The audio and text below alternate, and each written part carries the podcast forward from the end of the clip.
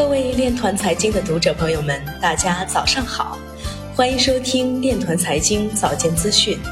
今天是二零二一年二月四号，星期四，农历庚子年腊月二十三。首先，让我们聚焦国内新闻。二零二零年年终奖调研报告显示，基金理财成为年终奖投资首选。二零二零年，全国消费者协会组织共受理消费者投诉近百万件。比亚迪联合华大制造推出纯电动 P2 加核酸检测车。中国科研团队发表论文称，国内两款新冠疫苗对南非变异株有效。接下来，让我们走进区块链领域。福布斯发布区块链五十强名单，包括 Coinbase、MicroStrategy 等公司。美国迈阿密市民工资将可以通过比特币支付。中学生借十万元投资比特币被骗。中国邮政牛年数字生肖纪念章是国内也是全球首枚应用区块链技术的生肖纪念章，因其特殊的历史意义，被金融博物馆集团永久收藏。据欧科云链数据显示，以太坊2.0合约已成为第二大以太坊持有地址。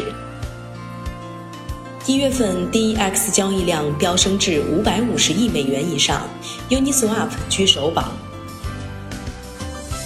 人人影视字幕组因涉嫌侵权牟利被公安查处，曾推出代币 CVNT。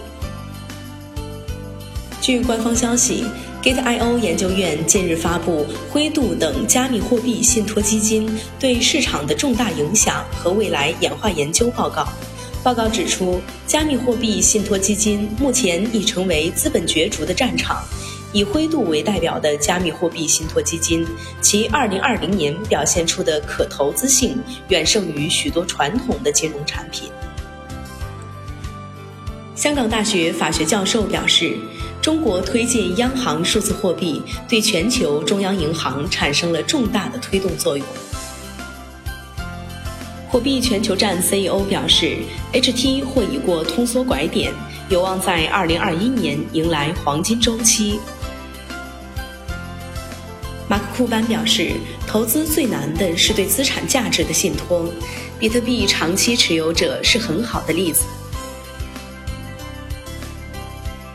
以上就是今天链团财经早间资讯的全部内容，欢迎转发分享。如果您有更好的建议，请扫描文末二维码与主播分享。感谢您的关注与支持，祝您生活愉快，我们明天再见。